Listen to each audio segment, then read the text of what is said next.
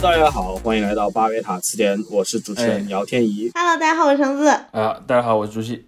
今天的节目呢，由这个 AI 生成啊，我们给了一串儿这个关键词，呃各种关键词儿，然后一些 prompt，呃，对，甚至我们获取关键词的方法都是自动化的。我们看了一下我们的听众最近在聊什么，然后我们深度学习，哎，看了一下最近的聊天记录，然后从里面提取了关键词频率最高的词语，然后呢，我们再输入到一个系统里，于是呢，它就自动的生成了本期节目啊。嗯，其实大家一听到这里就知道，我们今天的这个主要话题还是关于嗯人工智能啊、机器学习等等等等。行吧，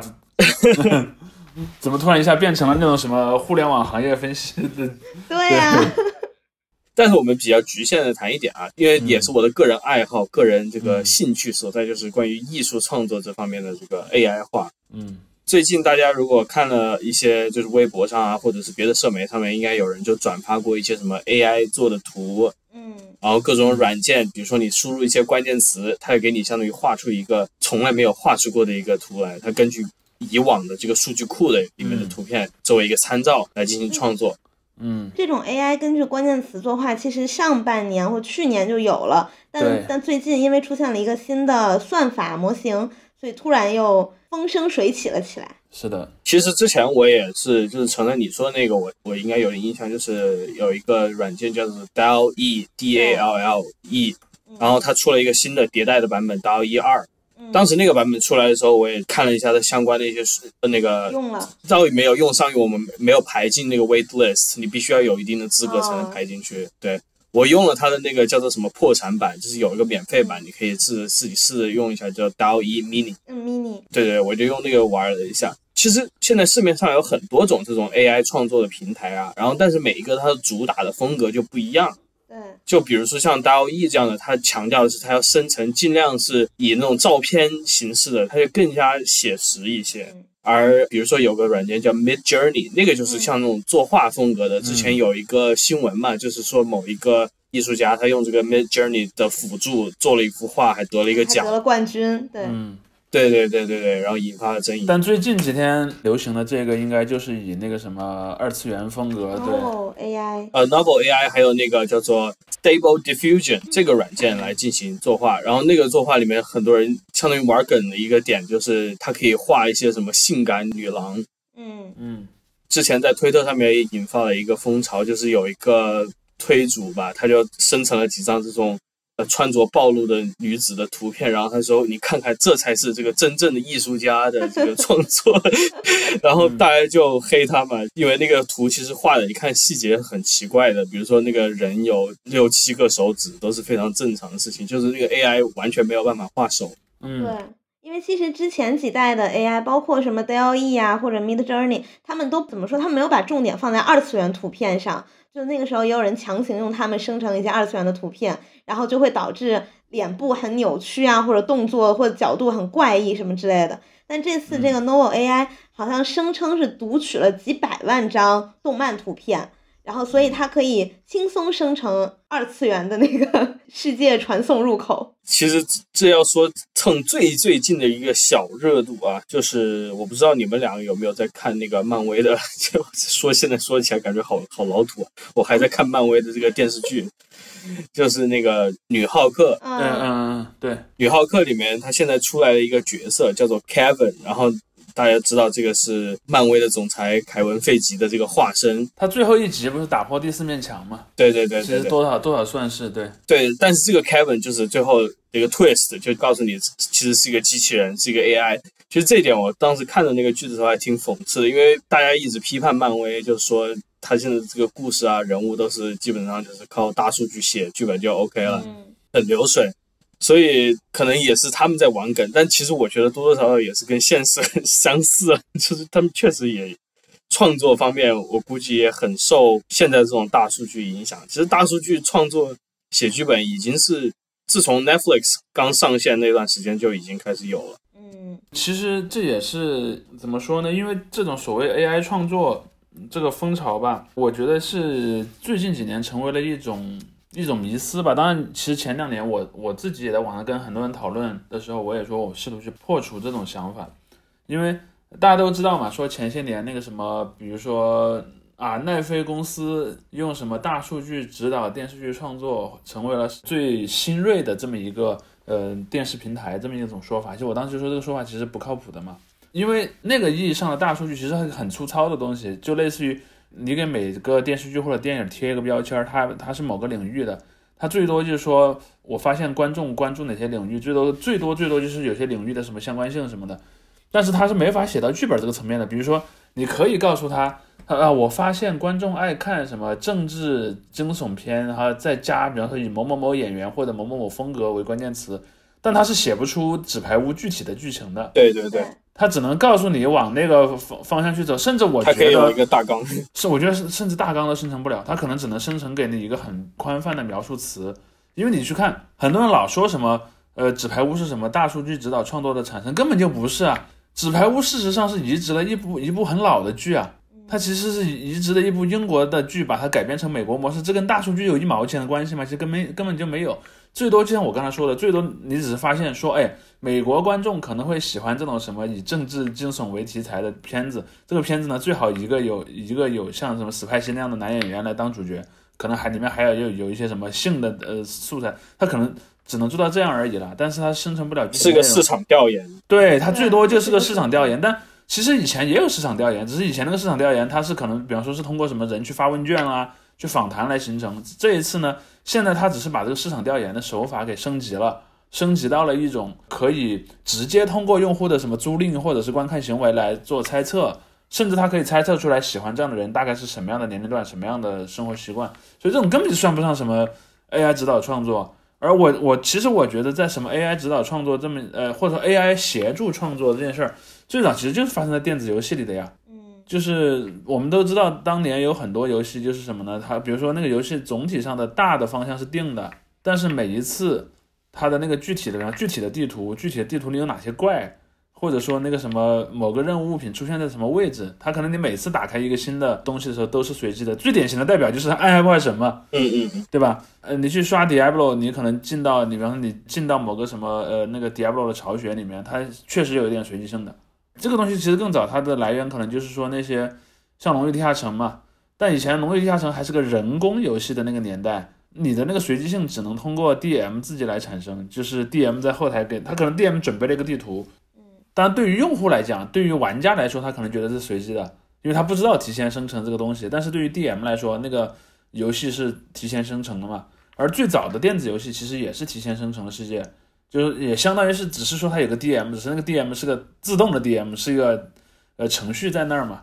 而到了那个暗黑破坏神那儿，它可能就变成了一个有一种方法，这个方法能够去生成新的这种地图之之类的。而后来这个东西之所以被很多玩家所熟悉，是因为有太多人去学习 Diablo 之类的游戏的那种做法了嘛。嗯，说到这个龙与地下城的话，我今天还在尝试一个叫做 AI Dungeon。就是 AI 地牢的一个 AI 文字生成器，嗯，然后它会有那种，比如说用户自己去写的一个代码，这样数字生成的一个世界，它无论是比如说这种龙啊、奇幻世界或者什么丧尸末世的这样一个科幻设定，然后你在里面相当于是进行这种文字游戏，你在里面打，比如说我走到哪里，我要去施个什么咒语。它就相当于把这个过程 AI 化了，它是可以通过你的这个上一句来进行下一句的这个创作，比之前说的那个市场调研是更进一步了，就进入了一个真正的它实际创作的阶段。那你像这次的 AI，它其实是就是把很多可能是其他画师的画儿或者什么的，然后从那些图片里面提取一些对应的元素，然后在做图的时候，它根据你你输入的关键词去找那些元素，然后再把那些重新结合，所以其实。就是往往简单想是拼图哈，但是其实它不是那么拼图，它是有一些创作和模模糊的在里面的，所以这也是就是像这次 AI 作画，有很多人说它的一个问题，就是它其实在这种模型的前提下，它就会涉及到作品版权的问题，呃，而且它整体的这个学习的模型也是一种就是怎么说？你说它有创作的元素，或者它创作了多少，也是很可疑的。是的，嗯。因为说到那个之前我们提到得奖的那个问题嘛，那个作者他倒不是说完全没有在这个画上面进行参与或者进行修改，或者他进一步的把这个代码磨得更加精确一些，但其实就是他中间这个真正的，比如说下笔的这个过程，很大一部分是被这个计算机给代替了。这个就是很争议的一点。就包括你像这种代码的创作人，他本身算不算这种艺术作品的版权持有者？因为虽然这些素材啊都是别的地方抽来的，但是你用的是它这个工具，你用它这个画笔，嗯，它要在里面有算多少比重。但我觉得这里面倒是这种版权问题倒没有想象的那么大，至少在目前，因为这个东西的实用性还有限，因为确实就是它无论是在准确性啊，还是这种创意性上，还是有一点限制的。我觉得，因为我们看了很多这种，还包括之前还有什么生成梦境的那个呃 AI 也是的。就是他们里面的一些东西，也不是说不好看或者说不新奇，但它确实就是在一个模式下进行的创作。你可以看出来，它是一种这种所谓的拼图啊，当然不是拼图，它是一种更多是叫做可控的随机化，就缝合怪嘛，randomization。嗯，就是某种程度讲是个缝合怪。对对对，它还是比不上就是常规的这个真人参与的或者真人主导的创作的。但我当时最早看这些 AI 的呃作品的时候，我在想，因为现在离比如说两年前，大家对这个事情完全不了解的时候，感觉已经跨过了一个很大的台阶了。就也许再过两年，它又进进入了一个新的质变。大家现在要解决一个问题，比如说这个算力啊等等，也许真的过了两年，最不济五年，它这个坎子又迈过去之后，它这个 AI 创作画画什么的变得非常精确了以后，我真的觉得它是对于现在这个这种文艺作品体系是有一定的打破或者替代性作用。嗯，但我有一个观点，就是说，呃，文艺作品从我个人的角度，我会把它分成两类。有一类呢，就是有点像什么呢？有点像那个昆汀小昆汀的电影里的那个名字，就是那个低俗小说。低俗小说。对，低俗小说是这样的，低俗小说也就是我们经常所谓的那种通俗的给一般大众看的那种小说。它的目标，首先第一，它的那个类型分类非常的明确。比如说啊，西部牛仔的小说是什么样的？什么侦探小说什么样？它范式非常明确。当然，与之对应的就是读者的心理预期也非常明确。然后呢，它一般文字也不是特别的晦涩，然后节奏也简单明快。然后你可能看完了，把它直接随手一扔都可以，就有点像文字版本的漫画了。这类东西，我觉得你去用那个 AI 去解决，搞不好是很容易的。但另一类就是我们经常讲的那种比较严肃的文学，它并不仅仅。当然，他也不是一定不会啊，但是呢，他的目首要目标和也或者说唯一目标，他不是说以讨好读者、以你们读的爽为这个我的追求，它的核心还是说我要表达一些东西，而这个东西我觉得是 AI 至少我我觉得可预见的未来是做不到的。嗯，对，我是同意你这一点的。对，嗯，其实就是因为我自己有关注一些漫画家嘛，我自己平时也看漫画。就是我在 AI 这个事情出来之后，不是整个其实大家二次元圈用它玩梗的是比较多的嘛，然后大家也觉得哇，终于可以生成二次元图，哎呀，能不能不要这样？然后什么，所以大家在玩。然后这个我看的一些漫画家的态度其实还挺积极的，尤其是之前好像 B 站他自己发过一个那个斋藤直葵，就是刃牙的呃画师之一，他的观点，他是觉得 AI。是会增加所谓的创意工作者，就是他不是流水线上的工作，他是就真的能发挥他的创意。然后，当然他他的论证也是什么有三个方面，他也讲了很多。然后他其中有一点，我觉得就是说，比如说我现在我想画一幅画，我脑海里有一个画面，但是我可能基本功没有那么强，然后我不太会透视法，我我不太懂人体，然后我用它可能可以帮我大致实现出这个画面。然后有这个画面之后，我可能再可以让别人去帮我细化呀，或者是我自己再改什么的。所以这样一来是让更多的你想当这个甲方，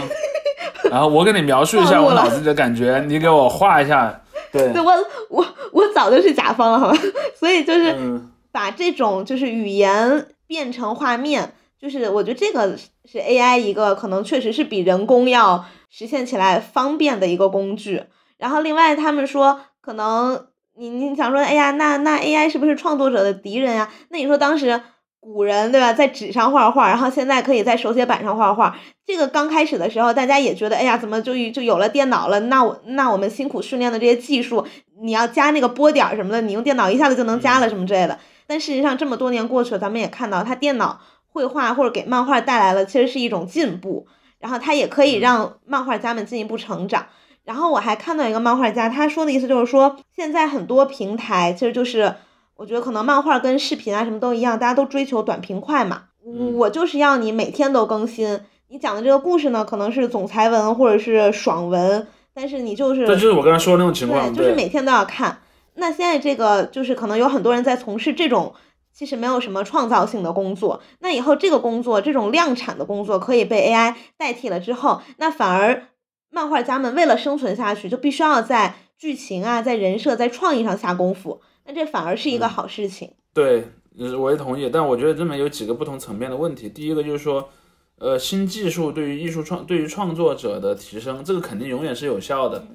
嗯，我就不说现在这种 AI 自动生成画面，像以前很多漫画家，我之前看过一些漫画家的访谈，或者他自己写的自己的创作手记里面，他就会写，比如说我是个美国的漫画家，我现在想画一个场景，这个场景里面可能呃类似于说，好比是在一个室内的场景，是一个比较教室，嗯或者会议室。那么如果是在比较传统的模式下，我要自己手动的画出整个空间。对，但现在呢，我能直直接用数字手手段呢，我先把这个场景定出来，嗯但场景里的人们在干什么，在说什么，然后这个是我自己来画的。嗯然后在这样的一个前提下，其实就省去了那个工作嘛。比如说，我就不用每一每一格我都哗哗哗哗哗把那个什么房子里的结构画一遍，甚至可以说，我先用这个一个数字的手段，先生成一个那个房子的模型，嗯然后我每次进来利用这个模型再去画，然后再去一部分画面是数字生成的，一部分是手绘，这种情况本来就已经发生了。嗯然后包括说在上色啊，在各种各样的方面都都是有的。而相信，比方说以后有了那种更强的这种生成的能力，搞不好，搞不好也有可能啊，搞不好以后可能某个什么漫画公司签了一个漫画家，让他画一个连载，其实那个漫画家根本就没上班是吧？然后其实他家里的一个电脑在那边上班，他自己可能只是给你们提供了一点点的、一点点的灵感进去，比如说那个角色的形象，或者说呃一些大致的剧情。那个情况，当然我当然未来能不能实现是一个问号啊，但是我觉得是有这样的一个一个可能性的嘛。其实我刚才就想回应一下陈正提到那个，因为因为我的同意的一点是什么呢？就是在于它确实是可以解放很多人的这个劳动的，因为就像你说的，现在的这个漫画创作模式就是有一个主的画师，比如说尾田荣一郎啊，我就写一些故事什么的，他但是他不可能每一个场景都去画嘛，特别是像他这么大牌的人了，他很多地方这是助手或者底下的这个苦工来帮他做的这些基础的事情，包括甚至直接用电脑的一些复制粘贴都有的事情，但这已经是业界比较标准的了。现在就说 AI 对于这些画师，对于这些你刚才提到，比如说这种比较呃小有名气的创作人士来说，它确实是一个优势，是一个解放的点。但是我也想回到就是竹溪之前提到的这个点，就是说大家喜欢看低俗小说，打引号低俗小说，就像漫威一样。之前那个 斯科塞斯不是写文抨击漫威嘛，说漫威不是电影。他讲的倒不是说漫威它不是一个没完全没有艺术价值的东西或者怎么样，他讲的就是说漫威它作为一种娱乐行业的产物，它是占据了一个有限的空间里面的很大一部分的内容的。到未来，比如说这个 AI 技术发展到一定程度，它甚至可以制作，就像刚才假想这样制作漫画连载、制作流行音乐、制作呃这种口水文学等等。它可以以很快的速度、很大的量把这个市场给相当于摧毁掉是吧？就是叫做呃叫什么倾销进来，然后成本也会很低，因为它毕竟要到那个成本的时候，它才能真的就是投入大规模使用嘛。交个电费就好了。这也不是交电交交网费或者很很便宜的，你你只用比如说付一块钱，你可以看一整本书，但这本书比如说卖了一千算法生成的，对对，它它两两百块钱的算法就可以给你做出来，真的，或者两百块钱的电费，对吧？于是倒不是说 AI 这些创作对于艺术整体来说是无益的，但是它确实是会让这个市场变得很小很小的，就是会挤压刚才主席提到的这个所谓的这种严肃创作，如果要进行这种粗略的分割的话，这种严肃创作的空间呢？因为大家的这个注意力就那么多，每天能花的时间就那么多。比如说我今天就对于消费者来说啊，比如说我今天下班了，我也累，我就想看一点爽片，哎，于是我就放一个这个 AI 动漫啊看一下，然后我就休休息了。虽然有一个更好的作品，但是我想，哎，哪一天再再说吧，好吧。对于这个生产方，比如说对于这个投资方来说，我现在可以有两百万做一个这个 AI 版的《阿凡达》，或者我可以投两个亿再去拍一个。真人的这个阿凡达，我我选哪一个呢？我这个两百万的也许可以赚一千万，这个两亿的，但是说不定都回不了本，那我肯定还是要赚那个一千万。嗯，所以我觉得觉得这两端如果这个工具真的发展到我们现在设想的那个样子的话，它都会产生一种挤压。就是第一，观众其实对这种所谓的严肃的艺术需求也是有限的，也是容易被压榨的。然后第二，就是对于这个投资方，他们如果看短期利益的话，他们如果特别注重这个的话，那这种长期的、更加耗费时间和人力的这种严肃创作，会变得越来越难在市场上得到青睐。这事情现在已经发生了，和和 A 不 AI 没有，就是对，就是 AI 会加剧这个嘛。嗯，我有一个稍微不一样的判断，就是说，但我不排除刚刚说那种那种效应是存在的，比如说，呃，由于市面上的低俗小说越来越多，那么读者或者说有一些读者，他看这个严肃小说的概率下降了。呃，但我想另外说的一个点就是说我我我认为这种呃情况可能是被高估了，比如说。我假定社会上有几几类人，有一类人他本来就是那种所谓的知识分子这样的这样的一些人，这些人的精力可能是会被这样打乱的。比如说我是个知识分子，我原来一天百分之五十的空闲时间读比较严肃的书，百分之五十的时间读那些比较好玩的东西，就是休闲的东西。但现在有可能这种什么大量生产的，比方说视频啊，或者是一些什么动画片太多了，我我可能时间变成百分之二十比百分之八十了，这是完全有可能的。但是我发现那个市场里大部分的消消费者他。他们原本就不是严肃类的东西的消费者，对，就比如说那个人，他可能以前呢，就是在没有这些东西的时候，他可能以前以前的那个空闲时间，我是百分之百的花在了打扑克牌上，但是现在呢，我有了一个智能手机，于是我的时间百分之百的花在了玩某个，比如说像我们刚才讲的由 AI 自动生成的手游，那么这种情况下，他可能当然会，我我承认一定会在一定程度上有挤压的，但是那个挤压的情况，也许在某些方面是被高估的了。就是你说像刚才姚天一说的那种下班觉得累了去看一个 AI 写的小说的人，他在没有 AI 的时候，他下班就会去看一本《活着》吗？我觉得也不会，因为他也累呀。对，但是我我觉得这个可能性是会大大的，就像刚才说是是一个挤压，倒不是说为了消除和抹除。对，因为这就就这种比较无聊的、没有技术含量的作品的。供应增加了嘛，那可能就会有更多人有这种需求啊，或者说，哎，那那那那我也去看看，然后就跟吸毒似的，是吧？戒不掉了。对，而且不仅仅说是个无聊，因为我现在假设就是现在 AI 创作能够达到比较高的水准，就是它可以达到一个，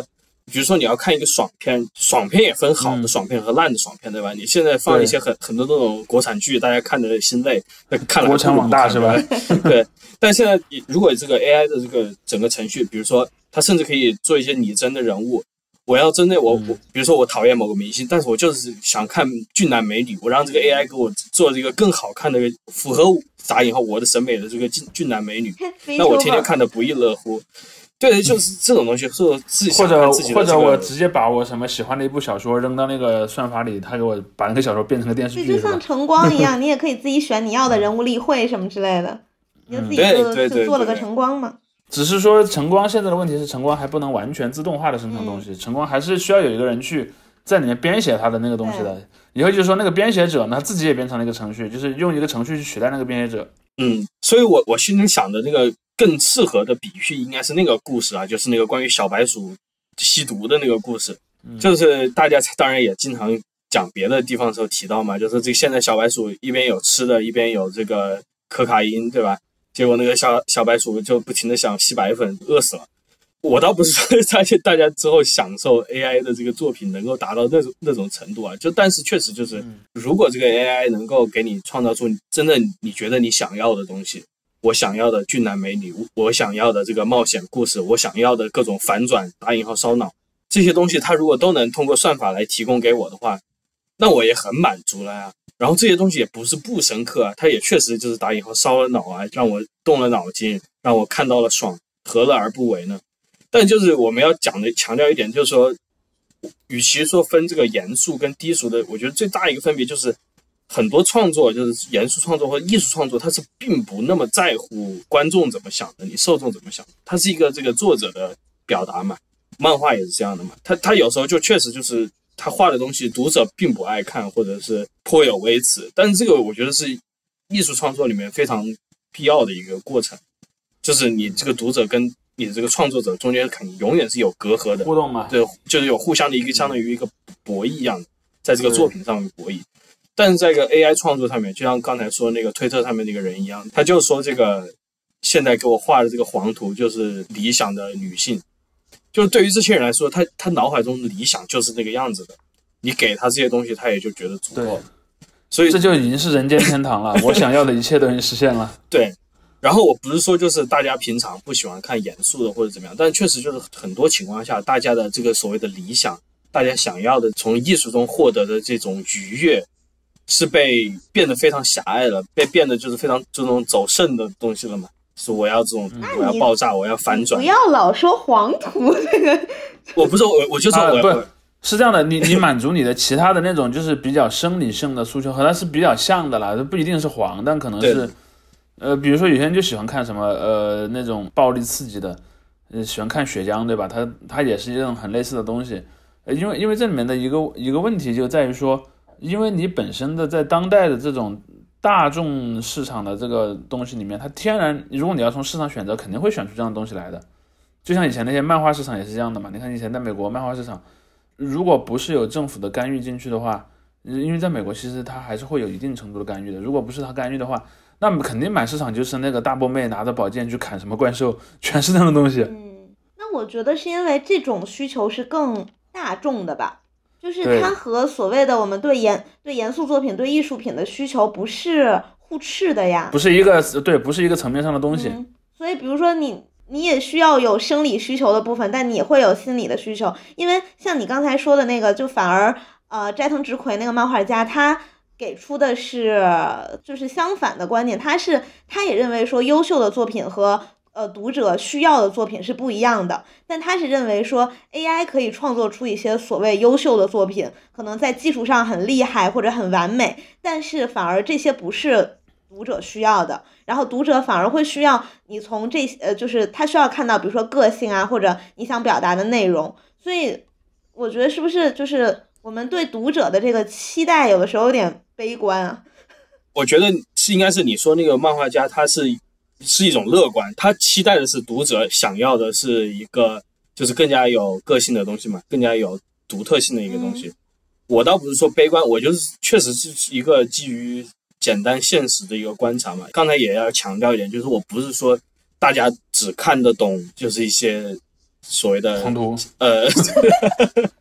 哎呀，就是对吧？打引号简单的东西，或者满足这个即时欲望的东西，就是只能看这些东西。不，我觉得很多人，所有人都是有潜力去看非常复杂、非常深刻的这个内容的，但是这个就是需要一个磨练的时间的，这是需要一个一个磨练的环境的。之前很多就是谈艺术市场啊等等这种话题，在 AI 之前已经都谈过很多遍了嘛。就像你们两位都已经说过了，就是说在 AI 之前，这个市场已经出现了这种所谓的艺术作品被所谓流行作品挤压的一个状况嘛。刚才提到这个漫威和斯科塞斯的例子，就也是一个比较著名的例子。我就喜欢漫威，怎么这样吧？真是的。对啊，对啊，你你你喜欢漫威，我也在看漫威嘛。但比如说现在就是，漫威不仅仅说我每年给你出十四部电影，我现在是你想要什么故事，我都可以给你出，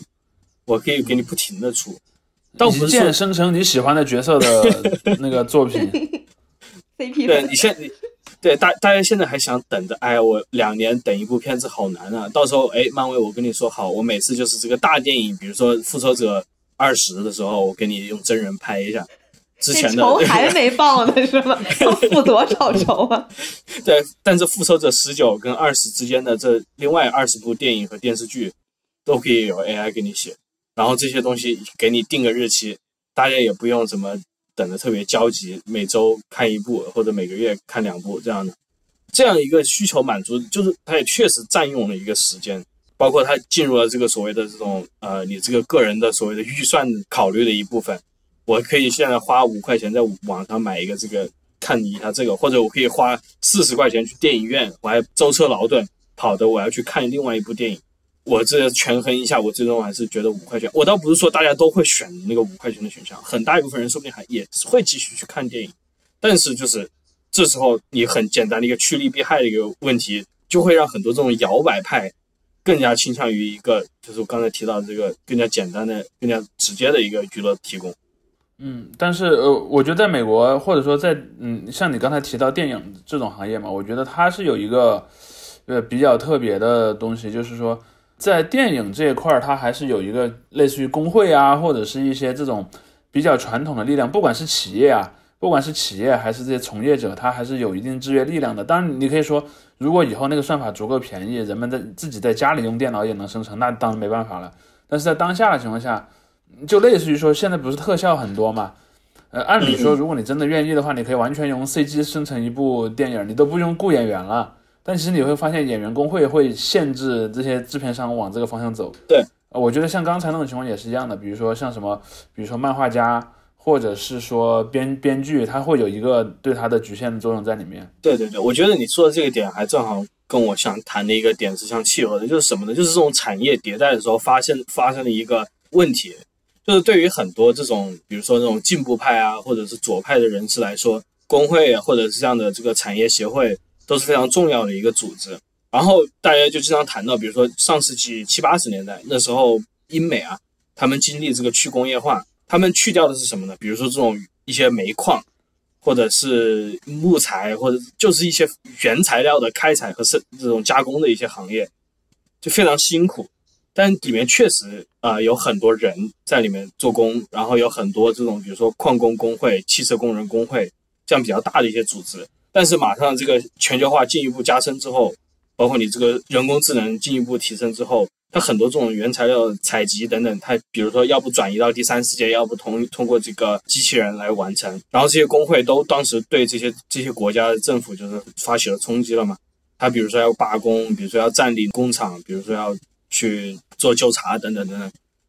但是他们其实是在尽力的维护着一个这种所谓的将死的一个产业嘛。嗯，我们甚至就是联系我们上一期提到的这种，比如说在咱们中国国企那段时间改革的时候，也发生过，就是比如说很多这种工人不愿意下岗，他要去跟这个政府进行一个博弈等等等等，他要得到一个更好的条件。但是同样的，过了这么多年，大家也都提到，就说原来那个产业确实太落后了。你长痛不如短痛，你必须要把这个要去舍弃或者怎么样。刚才提到那个漫画也是的，比如说等到哪一天真的这些所谓这种苦工可以通过 AI 代替了，这些苦工的工人他今天确实也待遇很差，他每天工作十二个小时，他特别累。但是你到明天这个机器人接接手的时候，他是是要完全失业的。于是他们也许会有做出一些反应来说，我们必须还要这样这个行业进行下去，即使这时候我。对，我们就需要请出那个什么 UBI 了，是吧？就是那个什么 Universal Basic Income。对对对。对，你你说的这个是一个就是更加理想化的形象，比如说我们进行一个全社会的一种这种改革，但是现实情况下，我们可能是经当然是做不到了，至少至少或者说在当下的难度很大，肯定是做不到的，就是难度很大，因为因为我们马上可能会经历到这种所谓的第一次工业革命的时候那种情形。就是当时的那种纺织工人，他们原来是以那种行会的形式组织的嘛，它不是工厂的形式，它是那种小黄就是那种什么手工业的手工业的什么师徒相传，所谓的对对对，呃打引号的封建性的行会，就是手或者小手工厂或者是那种手工 workshop 这种地方，他们看到那这个英国人造出来这个蒸汽机来纺织之后，他们也没有很生气啊，他们也很生气，他们去砸那个机器，倒不是因为他们说机器完全能取代了他们，而是说。这个机器它带来的是一个什么样的市场？在这个市场上面，他们是完全没有存在价值，就是存在的空间的。是的，就是所谓这种路德主义嘛。对，我一直还觉得这个理念在今天是有这个意义的。因为对，因为你说到这儿，我就想到了一个很有意思的点啊，就我们当时说那种路德主义，其实是那种传统的手工业的从业者去反抗这种所谓的机械化大生产嘛。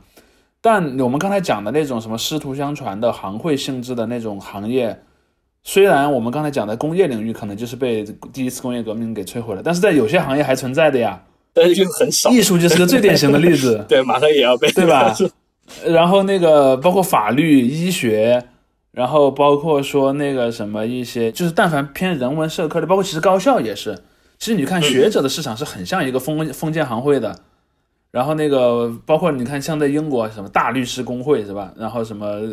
呃，包括什么医生也有医生协会。而且你看在那边医医学分得很细，某一个每一个领域的医生都有专门的一个名词去描述那个领域的医生，他也有自己的行会，有自己的那种什么准入规则。然后包括说，甚至你去看医生的工作模式都很像那种学徒制，只是说，呃，就像天一讲的，随着那个人类当中的有一部分人的这个工作吧，他们在不断的创造出新的工具去取代这样的一些。一些东西，他可能一个一个的来，然后比方说在三四百年前取代的是那些呃手工业者，取代的是皮匠，取代的是铁匠，取代的是呃裁缝。那到了今天，那就轮到了什么呃画家，轮到了小说家这样的一些东西。对，因为其实我我我我分享一个我私人经验，我个人觉得在之前其实很像这种 AI 生成的是什么呢？其实你去看，真的就是在这种类似于色色情这种领域，它是非常典型的。我们刚才讲的人的有些需求是很生理性或者说很直给的，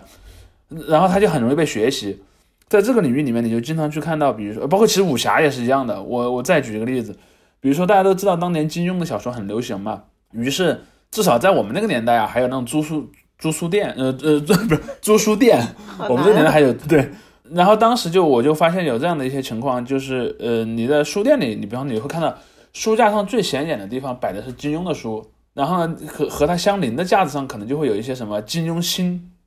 或者什么类似于模仿他的作品。而那些作品，其实我在我以现在的眼光来看，就很像是你把金庸的小说输进一台电脑里，然后呢，你再让那个算法说你，呃，然后你再给了他几个关键词，然后让那个算法去模仿金庸的风格，再去写一部小说。然后你说它像吧，也有点像，但像当中呢又有点诡异，又不是原汁原味的。然后你也知道它不是很像，但你又觉得，哎呀，我已经把金庸的原作都看完了，但我挺喜欢武侠小说的。有个这样的东西好像也能看，我当时就觉得那些所谓的那种 ghost writer 那种给这样的小说当代笔工的那些小说家就很像现在的电脑程序在干的事儿。嗯，你像你像刚才说这 AI 等于有类似于两种嘛，一种是那种重复的机械性的很可取代的这种工作，什么加加点儿啊，什么有的没的的，然后对画场景啊上色，然后另外就是做这种模仿。就是根据你一个风格，然后我做出一些可能跟你这个很像啊，或者是你要求我的一些东西。那这个就是，其实我觉得啊，我我身为一个图书编辑，我不知道就听众朋友们有多了解图书编辑这个职业行业，可能有挺多人的想法跟可能我家长想的差不多，就是挑挑错别字嘛。他们觉得你就是一个挑挑错别字的人。那我们其实，在很多年前就有了一个专门。就是识别这种错别字啊、病句啊的软件叫黑马，然后就是你像我们现在也会把稿子放到黑马里跑一遍，它可能会帮你挑一些你肉眼看不出来的，什么哪个字多了一个横什么之类的，就它会挑很多这个出来。但除此之外呢，就这个职业还是有一些创造性的部分，比如说我去审核投稿，或者是我去写文案，我去怎么样的，可能有很多能体现编辑。就甚至是编辑个性的地方，像之前有一个我们在就是也讨论的一个问题，现在也没有答案啊。就是说，假如说这个作者他自己的文笔很差，他一个词用八百遍，那我要不要帮他润色呢？就是我身为编辑，因为如果你是你给他弄一个程序，比如说呃他在某一个场景都只用一个动词或者一个形容词，你就说。我要把这些形容词随机的换成五个当中的一种，然后也对，也包括像一些作者，可能他的断句啊，或者他自己说话的方式，就是可能和编辑不太一样，尤其是在看译稿的时候，因为译稿可能我们比较难揣摩原语言，尤其如果是小语种的话的那种。哎，我这儿插一个插一个嘴，看译稿的时候，你们会看那个原语言的原版吗？会呀，当然要看了，不然万一他译错呢？有很多译错的，我跟你说。包括像在翻译的时候，如果那个原作者他都只用一个词，那你译者要不要给他改词？然后你编辑又要不要让他丰富起来？还是你就体现他原本的语言功底这样？或者说在处理译稿的时候，因为那个翻译过来，毕竟有一些断句啊，或者表表达顺序什么的变化，那这个其实能体现编辑自己的语言习惯，就是有有有很多这个方面的事情是 AI 或者软件代替不了的，然后也很有个性。搞不好是现在还不行。你把这个东西描述给一个程序员，让那个程序员写一个代码，然后搞不好以后就可以。可以啊，那那那那就得给每个编辑定制啊。对，甚至以后程序员可以自己写一个程序员啊。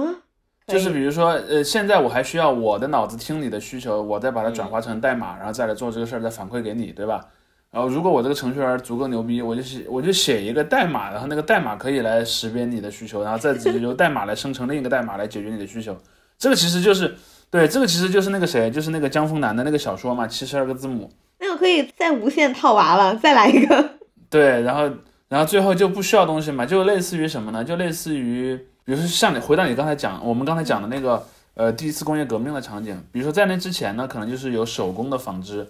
然后那些工人会用梭子，会用一些什么织布机，后来呢就变成了有有那种机械来织布了。当然，你淘汰掉了很多这些手工纺布的呃织工，嗯但与此同时呢，你产生了一个新需求，就是你需要有一个去制造和维修机械的那个工程师，嗯对吧？但有朝一日，比如说这个工程师能造一个机器，那个机器会自动的修那个机床，那个工程师自己也不用再工作了，然后他又发明了一个能发明机器的机器，那就是最终的解决方案，那是最终解决方案。在那之后，呃，那就所有真的可以躺了。对所有人都可以不用工作了。真好。然后，但是就反而像我现在看到很多稿子，我觉得那个作者他自己写，那那肯定是个人写的哈，但是他写的就很像 AI 生成的，所以这个就是我觉得是也也许他真的是 AI 生成的，只是他自己数了个名字，然后发给你了。那必不可能，那必不可能。呃就是他，他很明显是把现在一些热门的话题，比如说这个书，它声称是女性悬疑，然后里面的每个女的都过得不幸福，每个男的都是人渣，然后都有原生家庭的问题，要么就是校园霸凌，要么就是职场性骚扰，就你感觉这这这整个故事里没有一个就是稍微健全一点的人，对，然后 就每个人都特别苦什么之类的，就是我会感觉。他等于他写这个书或者什么拍这个电视剧，他就只想要话题，那这个就很像是甲方就是平台给他说我想要一部对吧爆款，哦，我懂你意思了一个爆款，你说的这种东西是什么呢？他明明每一每一个字都是人工写的，它它总给你一种是自动生成的那种感觉。对，对所以这个是我觉得是就是一开始姚姚天一说的，说整个这个观众的审美被训练的比较怎么样，或者比较狗血一些，或者比较本能一些之类的。这个我觉得嗯啊，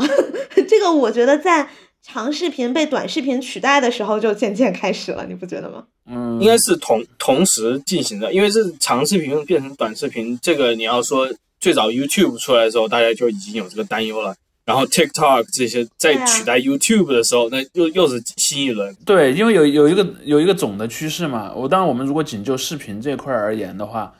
永远是视频越短，它越会接近我刚才说的那种，就是它满足的需求很明确，很能被拆分出来表述的那种状态。而你越长，它越就有可能越复杂。比如说，就像以前那些电视剧嘛，那那些比较经典的、比较长的电视剧，你很你恐怕很难用一句话把它给表述清楚。嗯，那我觉得这个就是你像，其实我做的推理小说也是一种流行的类型文学，其实也是有某，就是它是很能划分类型的，然后可能也有一些很相似的。它唯一有个问题就是你需要去设计轨迹。嗯，或者你如果是社会派的话，你可能要关心一些社会问题啊等等的。但这个就是，这个东西算法目前还做不到的。但我们一般也就是会认为是比较不严肃的那种，就会觉得是闲书嘛。然后，但是我依然就是觉得，至少你看一本书的时候，你是沉下心来，有一整段时间的理解，你跟着这个书走。但是看短视频的时候，就是非常快，你可能都没过脑子，他告诉你什么就是什么，然后你看到什么就爽到就好了，这样。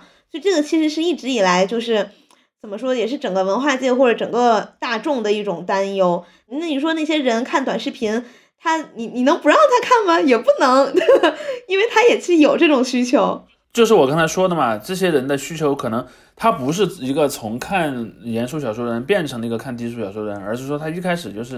呃，嗯，在低俗小说那个市场里的。所以这个就我觉得这个这个担忧是你肯定是存在，也是有道理的。我们也希望不要每个人都变成只只看这种的，对吧？但是就你好像又没法说抵制它或者干嘛。抵制是没有用的嘛，因为现在这个市场的结构是倾向于能够尽快的推出这所谓的爆款的，尽快的能够所谓的抓住这个所谓的痛点的这些东西，他他要的就是这些，就是他把一些消费者他给你一个总结归纳，他通过这个所谓的之前的大数据 slash 市场调研来找到几个精准的这种卖点，把那几个点抓住了，他就是等于抓住了消费者。他所有的这些短视频都是通过那个方式来进行创创作的嘛，包括有一些这种微信的公众号等等，也是通过这个方式来创作的。就是你刚才承认你提到这个，就是编辑他如果要设计文案什么的，说到底很大一部分也是在他当然是要对这个作品有很深刻的、很全面的理解的，但也有他要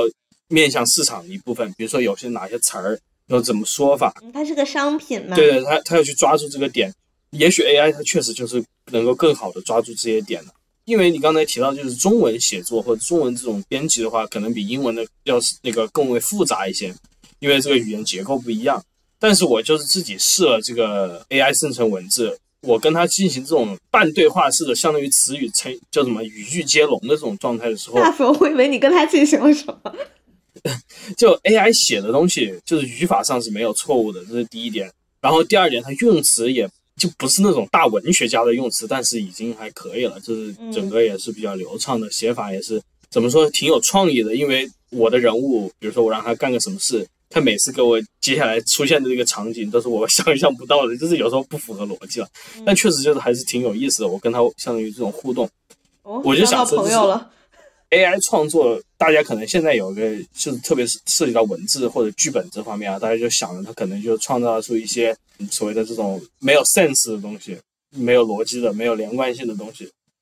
但是现在这个学习的这个机器学习的能力已经达到它有一定的这个连贯性了，它在这个语言的这个成熟性上、纯熟性上已经很高了。我就像刚才说的，也许现在还好，但是五年之后，AI 的这个文字创作。文字稿方面，它可以达到一个很高的水平，然后通过这个文字稿，它再进入，比如说这个二 D 图像的生成、三 D 图像的生成、动画图像的生成，这时候确实就慢慢慢慢慢你会进入一个质变的状态嘛，就是然后我们会也许就见识到一个新的这种产业革命的状态。就像主席说的，第一次工业革命、第二次工业革命，每次都带走了一大批这种原来的大家以为的这种不可代不可代替的职业，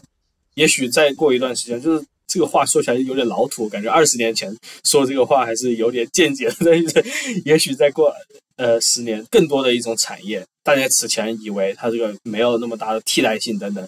但是它很快也会被 AI，也不是完全的变成那个机器人作业，但是它会被很大程度上占领。就比如说你说艺术家，他也许有几个这种大艺术家，每每个地区每个小的圈子里面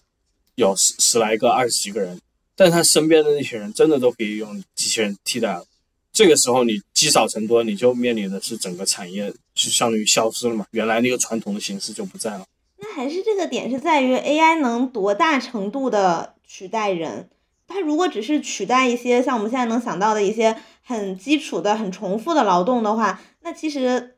这不算取代人嘛。但是这些人是在这个行业里面的绝大多数呀，就像刚才说的，就是作者多还是编辑多？我还真不知道，有一说一，我真不知道。我我觉得谁都能当作者啊，现在。就是就是真正能够出版的，就是呃有一定的这个认知的。但是你一个编辑也能负责很多个作者啊。啊，是的，是，包括你的编辑，还有各种各样的编辑，包括底下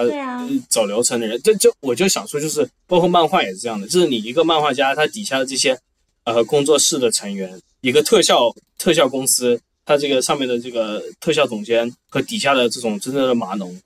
就是这些码农也是可以一辈子做很多项目的，但是就是也许二十年后就真的也可以被这个电脑完全给替代了。嗯，这个二十个人肯定是还是大于这一个总监的嘛，就是数字上面。我就想，包括之前的谈的那种手工业，你说现在今天也有这种所谓的手工造车、手工。织布，手工做这做那，对啊，这个贵贵的不得了嘛，都是奢华的这个产品。嗯，大家都在想嘛，前一段时间就是那种短视频啊，或者什么，或者漫威这样的电影在大行其道的时候，就有人写文章，就说戏剧原来是什么？戏剧原来是平民的文化，是在那个街边菜市场，英国的某个小镇菜市场给别人演演的东西。现在呢，戏剧变成一种所谓的高雅艺术。也许再过一段时间，电影也会变成这样一个所谓的高雅艺术，看的人就很少，然后也会很贵，但是还是会有，只不过就是变成就是我们社会的筛选了一波，筛选了观众，也筛选了创作者。嗯，两头儿两头儿都被筛选了，最后就剩下了那些真正爱这个艺术，然后也真正想有有创造性的人呢。我倒不觉得是真正爱艺术的，但就是确实你。就像你看戏一样的嘛，你说真正去看戏戏剧的有，就是里面有很大一部分人，我觉得还是没有说什么真心的对这个艺术有多么的那个热爱嘛。他就是为了一种社会性的需求，它是一种社会性的，包括是一种所谓的这种呃，我要当一个高雅的人。对，conspicuous consumption，就是我这种消费行为是一种我地位的象征嘛。对，就它有一个这样的成分在里面，所以也许电影，也许这种艺术，对吧？对，事实上很多都是，包括小说也是嘛。其实你看，在在至少在中国，小说最早不就是话本嘛？然后呃，是那种嗯街头巷尾的那个说书人，包括可能农村里的一些戏剧里的一些东西，呃这个东西当然它可能最最初的创作可能搞不好是有一些识字阶层的介入的，但是它在形成的过程当中，显然是由这些所谓的真正的不识字的劳工阶层或者说底层平民们所筛选和选择的，然后再重新的又被那些呃后来的识字阶层给整理成了书。你也能看到很多这样的东西，呃，你你其实呃我我我我有一个观点啊，就是你去看《西游记》，《西游记》就很像一本用 AI 写出来的小说，固定的模式是吧？对你把那个唐僧团队看成一个那种主角团，他不就是都打怪嘛，然后打怪，然后升级，然后你到了新的一回就变成那个呃场景的画面变了，然后有一个新的怪物，但是那个故事的模式都很像，嗯，然后就类似于那种那种暗黑破坏神一样的。当然，它可能有一个大的框架，那个大框架是，呃，是那个可能是人工写成的。比如说打到最后，你一定是会通关的，一定是会有一个取经成功的。但我做一个假设啊，我们让 AI 来写《西游记》，它可以永远不写那个取到经的那一刻，嗯，然后永远都是又过了一集，我又打败了一个新的怪物，把它送回了它原来那个主人的身边，然后我们扛着行李嗯又出发了不。就是柯南吗？对，然后到了永远下一集，完结不了然后我们扛着一个行李又来到了一个村庄，村庄里的老人家说：“哎呀，村庄附近出现了什么妖怪。”然后除了妖怪不一样之外，然后故事故事的框架一模一样。然只要然后就是唐只要僧和猪你有钱，他八就一直戒又被抓走了。一直弄下去，对，对吧哎，？别说那青山刚昌还说不定能够活那么久，他活得足够久，可以把自己的把这个不是我们。创作的我们直接把青山刚昌枪毙了，然后那个 让算法继续写下去，但是你就密不发丧嘛，你就你就说青青山刚昌没有死，但其实他早就死柯南永远。都玩不了。哎，那海贼看已经要进入最终章了，咱们看看海贼怎么说。没有，我一直有一个观点，就是呃，那个《名侦探柯南》那个模式是更接近美国那样的漫画的，它更单就是元剧，更单元剧，就是一个小单元结束之后，那个主线所谓的主线是没什么明显推进的。就是偶尔会突然有几集开始，哦，怎么对你们又出来了？虽然它有一个名义上的主线，就是什么黑衣人啊那些嗯，东西，黑衣组织，对，但其实关于那个黑衣人组织的那个剧情，在绝大多数时候都是不动的。对，其实你去看美国的漫画，到了尤其是白银时代再往后吧，很多漫画都进入那样一个状态。比如说每某个角色他还是有一个母母的那个题目，呃然后但是那个母题目可能就经常就不太动，然后可能好多期连载就是在一个呃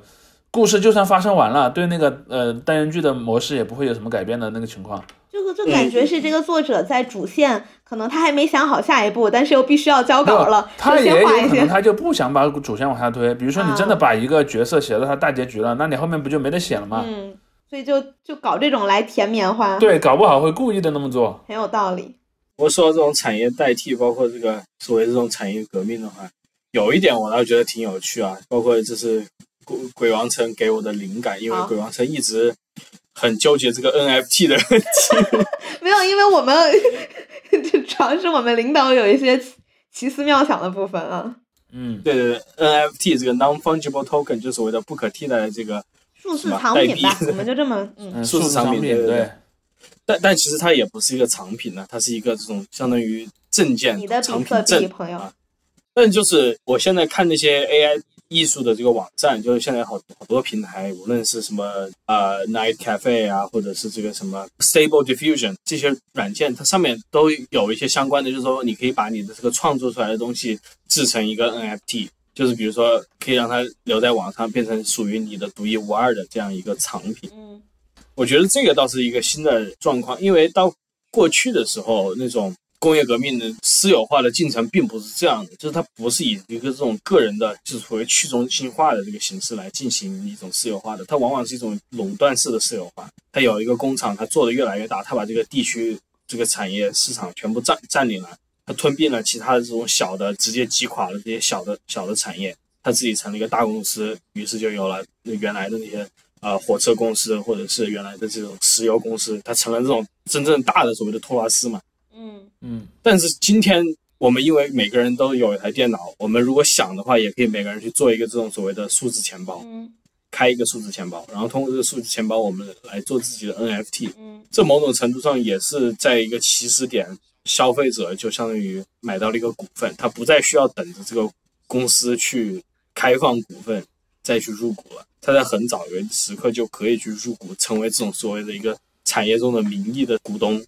是不这是一个新的就是发展我我也可以把我今天的自拍做成 NFT 对对，可以啊。理论上可以的。对。哦，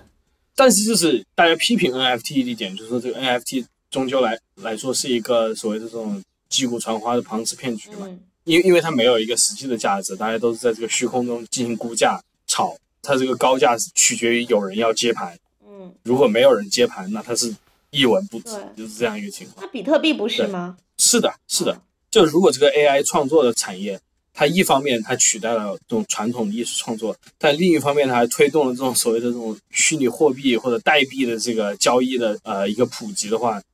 那确实这个市场会变得非常不稳定，非 变得非常嗯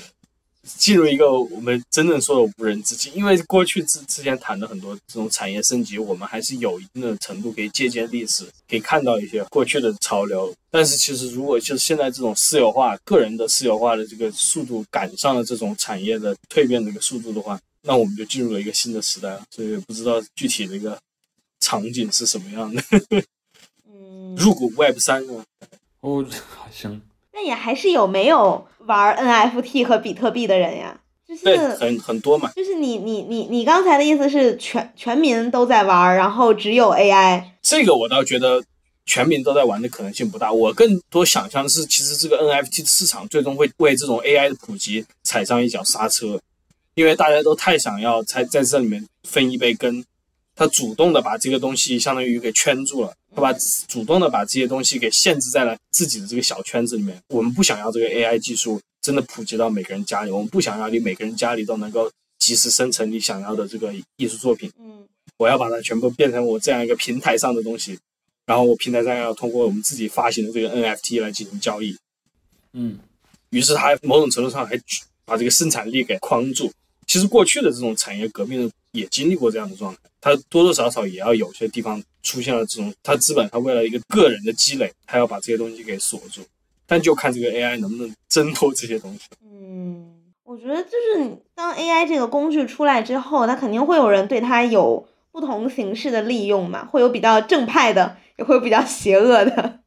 那应该也会那就应该也会有那种法规什么的规定，比如说你不能上架一个只有 AI 创作的作品，这里面一定要有人参与的成分之类的吧？嗯应，该会有跟进的法规。嗯但这个也也可能被绕过嘛。嗯但这个法律说到底也不是说要保卫你创作者，而是保卫这个艺术品的持有者。对嗯，就是它其实是保卫你这个呃财产权其实是，有产者嘛，嗯财财产拥有财产的，因为他他并不在乎你这个创作者本身对你财产有多大参与，他就是要让这些买到他的人觉得自己真正买到了东西，而不是买到了一零一零一，对吧？嗯，说到 AI，我想到一个那个一个系列的推理小说是早坂令写的。早坂令比较有名的是写那个宫口推理，而且宫口推理写的特别好，我推荐给世世界上的每一个人。就他也写过类似于无人机侦探啊这种比较以科技和犯罪结合起来的这种。嗯，然后他有一个系列叫《侦探 AI 和犯人 IA》，他的那个故事就是说有一个呃有一个科学家，他发明出了这么两个软件，其实是一体两面的，一个是犯人，一个是侦探，然后他们两个会等于互相竞争，然后一起成长，共同深度学习这样。然后有一个就是恐怖组织吧，然后就制造了一起事故，然后把这个博士杀死了，然后只抢走了犯人的部分，因为他们可能他们觉得自己想一些犯罪手法全是漏洞，我不如让这个犯人来替我想犯罪手法，然后我只要实行就可以了，就不管它听起来有多么的不合理，但因为它是 AI，它应该要比我要更聪明一些，所以就是我就照他说的来做，然后就是这样的。现在是写到第三部了啊，就是这样的三部作品。然后它里面有一个挺有意思的，就是它的每一本的故事都会和一些 AI 的问题有关系。比如说，它第一本涉及到什么框架问题，比如说他想太多，以至于他就是他自己循环了。然后还有什么符号接地问题，还有什么恐怖谷效应、中文房间。然后到到第二部的时候，又出现了一些只有犯人想就、呃、怎么说呢？应该是只有 AI 能想得到的离谱的手法。然后还出现了一些谐音梗，比如说他们那个犯人是说要让这个人被钝器杀死，然后钝器的日语是 donkey，就是和驴子是同音的。嗯，所以用驴子把他杀对，所以。最后他们就扔了一个驴，把那个人杀死了，是不是？就是他这套小说就是把侦探和犯人等于是用 AI 来代替了，然后这样会出现的一些可能他能想到的一些问题或者一些新奇的杀人手法之类的，就我觉得就是还蛮有意思的。但是他到最后那个黑衣组织发现，呃，就那个呃坏人组织发现，光有犯人的部分是不行的，因为他就不学习了，所以他需要他的对手跟他互相提高。对，所以他也想把，就是他又去想抢那个侦探，然后这两个程序当时是深度学习了五百本推理小说，在一个晚上，然后就懂得了哦，原来推理这件事情是这样，然后就想出了一些这种手法。就这个这系列小说，大家如果想看一些低俗小说的话，可以去看一看，就嗯还挺有意思。然后他他最新的第三本也是很离谱，就是可能我们生活在现在这个科技时代，对人工智能啊，或者对科技，甚至是一些新型材料的发展，我觉得这个作者至少他把他的这些考虑和推理小说结合的还挺好的，给大家卖个安利，都都是我我们出版社出的，哈哈哈。哎，挺好的。就因为之前的那个听众群里也有听众说想听聊聊推理小说，所以这一期呢，我们也加入了一些这样的内容，快了，快了，快了！呃，这这其实也是一种我们基于我们的听众的需求的学习。的当然，我们之后可能会专门有一期聊这个了。哦对，快了，快了，在路上了。嗯，我其实有一个小小个人猜想，就是我觉得这个产业的一个再往后变化的一个大节点，就是应该看哪一个这种巨头公司嗯，买下某个技术吧，就是比如说 Google 买买下这垄个断？Stable Diffusion，或者是 Meta，或者自己开发也行啊。DALL-E，对对对，我我觉得还是估计还是买了，他不嗯会自己开发多麻烦的，收购了自自己变成我的可是他。他买了以后是之前 VR 就这样嘛，他他买的是普通人用不了了是吧？啊，不是，他会做商业版给你卖给你用嘛？哦，比如说你像扎克伯格做那个他的 Metaverse，、嗯他如果 Meta 他买下了这个 DALL-E，你就可以进入他的那个所谓的虚拟空间里面进行创作，就是你要通过他那个平台，就跟刚才我提到那个相当于平台化了嘛，他把这个局限在一个平台化。这样的一个变化，它这种收购产生之后，我觉得就是真正这个 AI 的这个创作性的生产力或者这种产业代替的能力，真正被阻拦的一刻吧。嗯，在我看来，就有成本了。不是成本，就是它会变成一种人工的这种稀有化，它会限定价格的给你产出，它不会让你这种自由产出了，嗯，嗯，专利化了。嗯那就看谁有钱了。有没有可能是咱们的公司还是很有可？能发生的。对，也有可能中国公司啊，对，有没有可能是巴别塔词典？马马斯克，对，马斯克 也有可能。你你应该说，你通过像像这个呃听众融资，然后用从听众那儿融的钱去把这个项目收购了。对呀、我们的融资呢，制作人。呃，融融资，然后对吧？开开源这个你你看，咱们宣布成为独立播客之后的第一期就是远程，这还不够说明问题吗？啊、对，也跟大家说一下，我们今天这一期是远程录制的。嗯，对有点吧？晚。你看我们的从地方到设备都没了，你看看多么的惨，我还居家的。真是的。OK，那好吧，那今天就就陪大家。聊到这儿，哎，那接下来应该是请大家对我们的服务进行打分的，因为是 AI，哎，需要有反馈然后然后要通过这个反馈来完成下一步的学对，习。来优化。对对对，那请啊包大家括你们的评论区，对吧？对啊你们在我们的播客评论区里也可以多留留言，然后对对我们可以根据你们的那个情况来强化后面的学 我们会。深度学习大家的留言。OK OK，拜拜，。谢谢。Thank